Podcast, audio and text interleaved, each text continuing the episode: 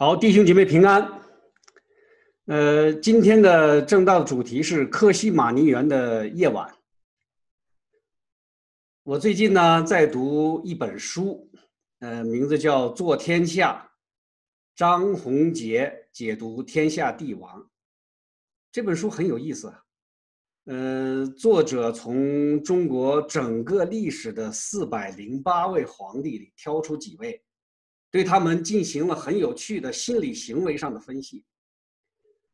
中国的皇帝呢，说起来很可怜哈，他们被当成超凡之人，还被赋予极高的道德标准，手中呢也握着极大的权力，但实际情况怎么样呢？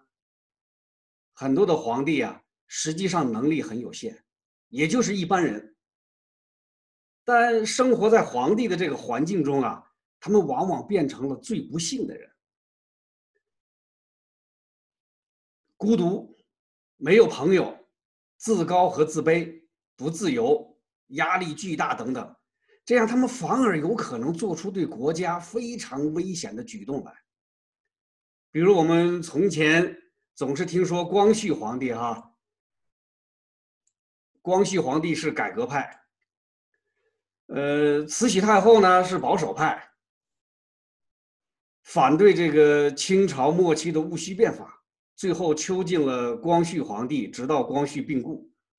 但据这本书讲啊，实际情况是开始的时候，慈禧是支持变革的，但光绪呢是一个单纯并且对外面的世界没有认识的人，加上他的个性，所以在康有为的鼓励之下、鼓动之下，心血来潮，不顾中国的实际状况。强行推广改革，不但没有帮助到这个国家，反倒引起了巨大的动荡。慈禧太后不得不强行介入，囚禁光绪，追杀改革派，稳固社会。通过这个小例子，我们就会发现哈，实际上历史啊是一个因人而异的东西，因为不同的立场、不同的背景。同一件历史事实可以被可以被人做不同的解读、不同的表达，这就是历史啊，人总结出来的历史。我们先放下这个话题哈，来看一看今天的经文，看一看今天的经文在历史这个问题上会给我们什么启示。上周我们查考了马可福音有关圣餐的经文，我们发现呐。圣餐是耶稣亲自设立的，为的是纪念他为我们死在十字架上。但同时，对我们基督徒来说，圣餐把我们和耶稣紧紧地连在了一起。圣餐让我们看到上帝的爱，看到耶稣的爱，因为耶稣是为了我们死在十字架上，这个爱呀就具体化了，是一幅真实的画面。所以，当我们领受圣餐的时候啊，我们不仅仅在纪念耶稣，更是在体会耶稣，体会耶稣给我们的爱。还有一点，一圣餐是我们灵命的食粮。当我们领受了耶稣的身体和宝血的时候，那就真真切切的表明，耶稣是与我们同在的。这种同在，使我们能够在灵命上进步。更重要的是，因着耶稣的同在，在我们软弱的时候，可以坚固我们的信心，坚固我们的期盼。最后的晚餐是发生在礼拜四的晚上，当耶稣为他的追随者设立了圣餐之后，经文告诉我们，他们唱了诗，就出来往橄榄山去。他们唱的什么诗呢？实际上，这个基督徒后来的基督徒很非常在意的哈。他唱的什么诗啊？根据犹太传统，逾越节上犹太人要唱的圣诗就是诗篇一百一十三到一百一十八章。这整个这几章经文也称作哈利路亚诗篇。那逾越节晚餐结束时候唱的就应该是诗篇一百一十八章最后的那几节圣诗。耶和华是神，他光照了我们。理当用绳索把寄生拴住，牵到坛角那里。你是我的神，我要感谢称谢你；你是我的神，我要尊崇你。你们要称谢耶和华，因他本为善，他的慈爱永远长存。我们可以想象啊，当耶稣和他的门徒同声赞颂耶和华，并要表明把祭品牵到坛角的时候，那是一种多么悲壮的场面。然后呢？就来到了我们今天的经文。耶稣与他的门徒从聚会的地方出来，离开耶路撒冷，前往安静的橄榄山。在那里，耶稣告诉门徒：“牧人要被击打，你们这些羊群就要分散。”彼得立刻发出反对的声音，其余的门徒也表达了相同的看法。他们认为耶稣低看了他们。面对接下来有可能发生的困境，他们很有信心，能够与耶稣站在一起。随后，耶稣与他的门徒前往科西玛尼园，在那里，耶稣与上帝深切的交通，并进行灵命上痛苦的挣扎。而与此同时，门徒却多次陷入沉睡之中。接着，犹大到来，耶稣被捕。彼得用刀削掉大祭司仆人的一个耳朵，所有的门徒在这个时候都离开耶稣逃走了，包括一位披着麻布的少年。这正应验了耶稣刚刚讲过的预言：牧人要被击打，羊群因此而分散。我们差不多已经把马可福音查考完了，在前面的十三章里呀，我们看到的耶稣都是神的形象啊。他来到这个世界，用话语、用奇迹来教导罪人，并带来上帝的启示。但这一次，我们第一次看到耶稣在灵里的痛苦挣扎。虽然耶稣受洗之后，并开始他的传道生涯之前的那么一段间隙，撒旦曾经前来诱惑和搅扰，但耶稣表现得很坚定。但今天的经文却给了我们不一样的耶稣。为什么会这样？我们的主耶稣知道啊，再过几个小时他就要被逮捕，经过审判和鞭打折磨。这种鞭打与折磨将会带来巨大的肉体上的疼痛。然后呢，他要被钉在十字架上，痛苦而死。除了肉体遭受极度摧残之外，我们的主耶稣知道。他还要忍受精神上的巨大折磨，他要被门徒出卖，被门徒否认，被门徒离弃，在十字架上，他将被众人羞辱、嘲弄、讥笑。神的独生子要被罪人侮辱。最重要的是啊，我们的主知道，因为他背负了世人的罪恶，圣洁公义的上帝也转脸。不再看他，这是神的独生子将要经历的最大的痛苦，所以耶稣会在十字架上悲痛的哭喊：“我的神，我的神，为什么离弃我？”这就是主耶稣将要经受的极大的痛苦的原因。路加福音对耶稣在科西玛尼园祷告的情景给出了这样的描述。耶稣极其伤痛，祷告更加恳切，汗珠如大雪滴，大雪点滴在地上。耶稣是神呐，但他也是完全的人，所以在这个世界上，包括他的门徒，都不会有人能真正了解和分享他的忧伤、孤独和痛苦。但是在这样的一个痛苦的情景之下，我们必须有一个清醒的认识。也就是说，在这样一个痛苦的情景之下，我们必须要有一个清醒的认识：所有的这一切都是上帝的旨意，所有的这一切都是上帝的旨意。今天的经文里有这样一句话：耶稣对他们说：“你们都要跌倒了。”因为经上记着说，我要击打牧人，羊就分散了。但我复活以后，要在你们以先往加利利去。耶稣经历痛苦和死亡，门徒不认耶稣，并四处逃散，这全是上帝的旨意，目的只有一个：因着耶稣的死，罪人得救。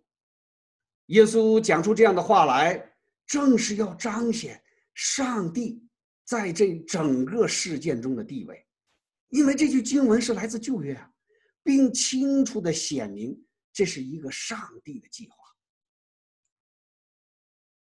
耶和华万军之耶和华说：“刀剑呐，应当兴起，攻击我的牧人和我的同伴，击打牧人，羊就分散。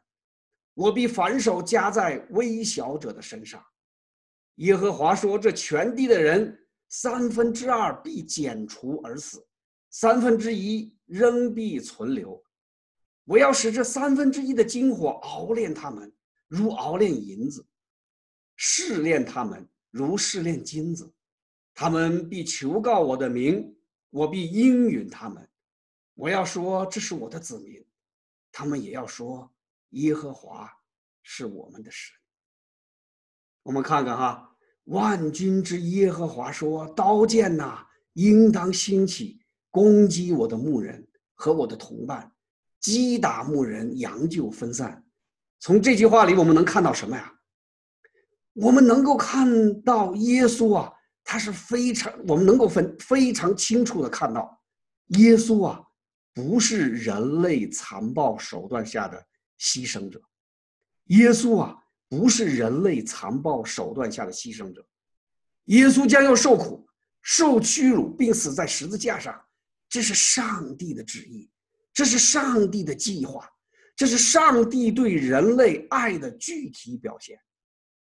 耶稣告诉他的门徒，牧人将要被击打，这表明耶稣是行走在耶和华的道路上，他要按照上帝的计划去经历剧烈的痛苦和死亡。更重要的是，我们要看出来，牧人要被耶和华亲自击打。撒加利亚怎么说的？攻击我的牧人和我的同伴，我的牧人，我的同伴，我们看到了什么？我们在这里看到了上帝的身影啊！上帝击打他的牧人，上帝也同时感受耶稣的痛苦。耶稣所面临的击打，是上帝对人类的爱与怜悯的结果，这是我们必须看到的。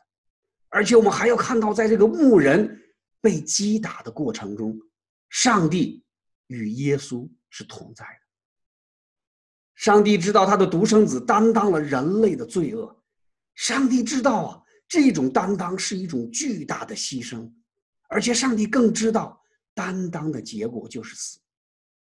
耶稣为了我们被钉，被上帝击打，上帝为了我们击打他的独生子，这就是我们的信仰啊！耶稣为了我们被上帝击打。上帝为了我们击打他的独生子，这就是我们的信仰啊！但同时，我们还要看到，击打并不是事件的结尾。对耶稣来说，十字架是痛苦和死亡，但同时，十字架与复活又紧紧的连在了一起，所以十字架就成了得胜的标志。所以，耶稣告诉他的门徒：“当我复活以后，要在你们以先往加利利去。被击打是走向得胜的道路，被击的是为耶稣与门徒重新聚集做预备，而这所有的一切，表明耶稣最终仍然是羊群的牧人，最终仍会在他们之前。”引领他们。我们再来看看被分散的羊。当耶稣预言他的追随者都要分散的时候，是这样讲的：“你们都要跌倒，因为经上记着说，我要击打牧人，羊就分散了。”耶稣这是在挑战门徒的信心呢。他知道他们爱他，但耶稣要提醒他们，在即将到来的风暴之中，耶稣的追随者。会遇到他们想象不到的困难和挑战。请大家要注意啊，耶稣在这里并没有责备的意思。当彼得和他的同伴不相信耶稣的预言的时候，耶稣并没有斥责他们。当耶稣在科西玛尼园苦苦祷告的时候，门徒接二连三的睡去，耶稣只是轻轻的唤醒他们，提醒他们要警醒。为什么会这样？为什么耶稣要这么容忍门徒们的跌倒？我们还是要看那句话：“我要击打牧人，羊就分散了。”这句话的意思就是，牧人被击打是羊群分散的原因。牧人被击打是羊群分散的原因。门徒在即将到来的困难的时刻，他们会不认主，他们会四处逃散躲藏，这都是因为他们的主担当了人类的罪。他们的主被钉在了十字架上，耶稣没有责备他们，因为耶稣知道他们不完全呐。耶稣知道他们的举动是他们的本性的自然表露，耶稣更知道他们也和他一样处于上帝的大计划之中。上帝击打他的爱子，上帝也在击打这些耶稣的追随者，上帝会让他们在风暴之中成长。会让他们在圣灵的引领下走出耶路撒冷，把福音传遍世界。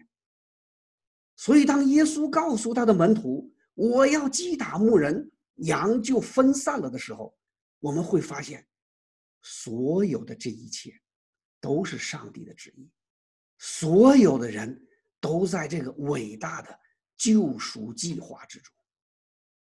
所以，这样的情景啊，正是对我们的启示啊。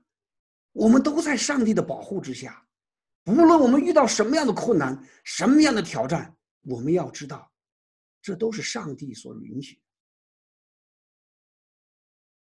回到我们眼前的处境，哈，这个冠心病毒已经来到我们身边了，哈，我们甚至都可以闻到死亡的味道，我们可能会胆怯，我们可能会迷茫，但我们有没有想到，没有上帝的允许？我们一根头发都不会掉。我们有没有想到，所有的这一切都在上帝的掌控之中？我们不孤独啊，因为上帝就在我们身边呢。耶稣不会指责他的门徒，当然也不会指责我们基督徒，因为他了解我们，他知道我们是软弱的，但他更知道，如果我们能够跟着牧人的声音走。我们能够把重担、把恐惧交给他，他的平安与盼望就会临到我们的身上。这就是他给我们的祝福。这是今天经文给我们的第一个启示：一切尽在上帝的旨意中。那第二个呢？第二个启示就是不能依靠我们自己，不能依靠我们自己。门徒告诉他的门，耶稣告诉他的门徒，牧人要受击打，羊群要分散。羊群为什么要分散？我们前面已经分享过，那是因为羊群呐，也就是因为，也就是耶稣的这些追随者并不完美，面对逼迫与苦难，他们会失去信心。但同时，我们也要有一个看见，那就是面对逼迫与苦难。羊群会有一种不真实的安全感与自信。羊群会有一种不真实的安全感与自信。我们可以回忆一下，当耶稣对门徒指出他们跌倒的时候，彼得是怎么回答的？众人虽然跌倒，我总不能。当耶稣预言彼得将要三次不认主的时候，彼得怎么回答的？我就是必须和你同死，也总不能不认你。门徒都这样说。我们看到了没有？这就是一种不真实的安全感，或者说这是一种没有根基的自信。我们不要认为这是彼得在说大话，没有啊，彼得不是在说大话，他是真的认为。自己可以与耶稣同死，他也真的认为自己不会在逼迫与苦难面前跌倒。他的话是出于真心的，一点也不虚伪，而且其他门徒也都这样说。他们以为靠着自己的意志力量就可以对他们的拉比忠心到底。为什么会这样？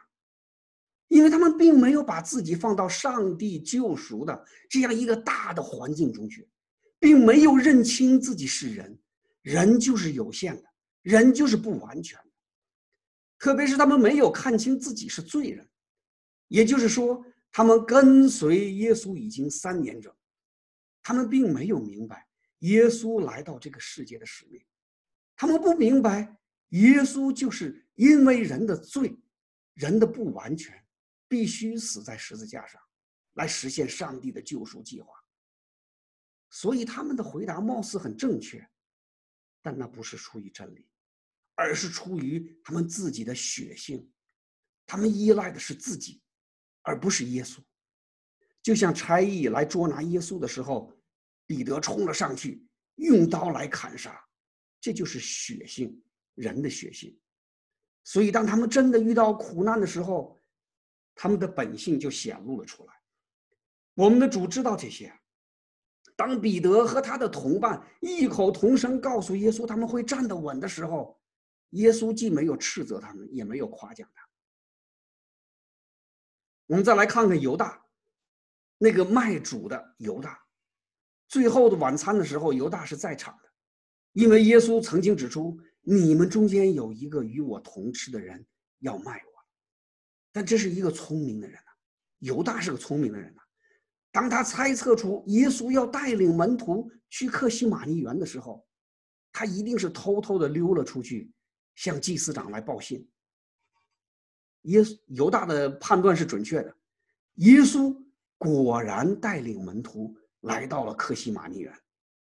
看来犹大并不缺少这种属世的智慧，但我们发现了什么？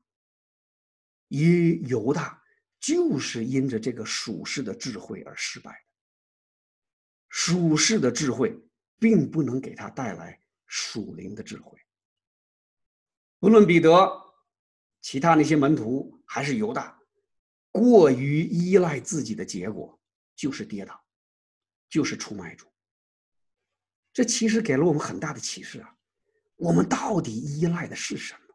我们到底依赖的是什么？是主耶稣吗？是圣灵吗？还是我们自己呀？比如我举个最简单的例子哈，我们在座的基本上都是基督徒了。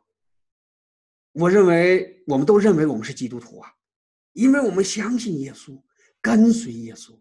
我们每个主日都参加教会的聚会敬拜，我们甚至献奉献出自己的时间、自己的精力、自己的金钱来支持教会的施工，支持教会的福音。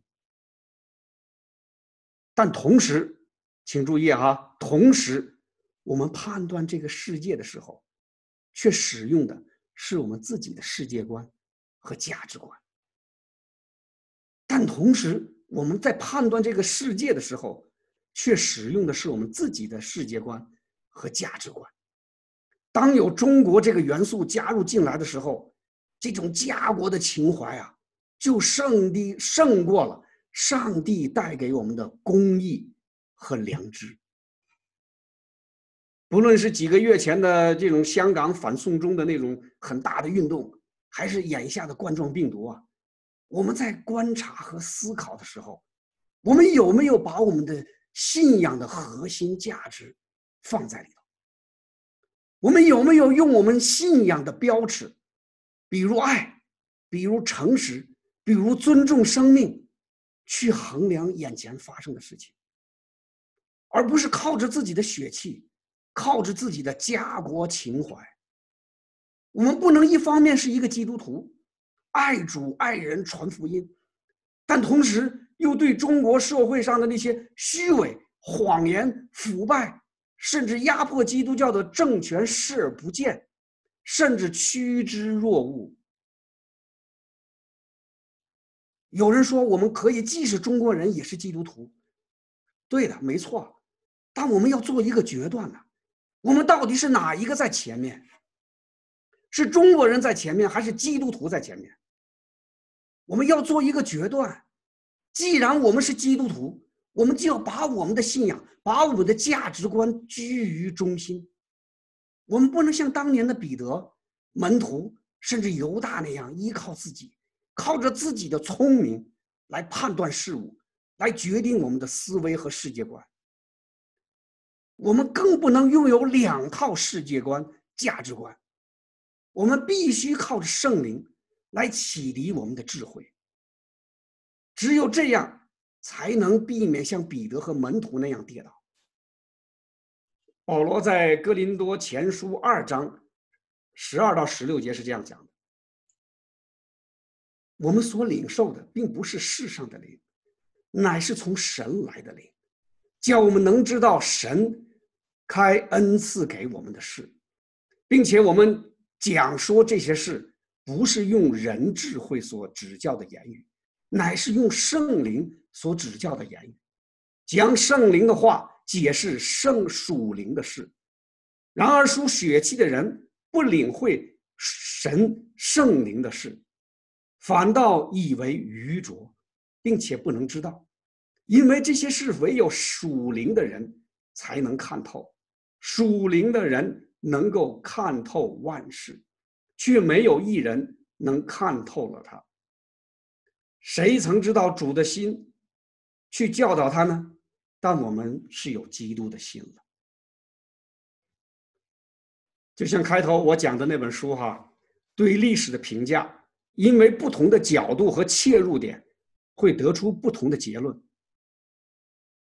但作为基督徒，我们只有一个角度，只有一个切入点，那就是我们的基督教信仰。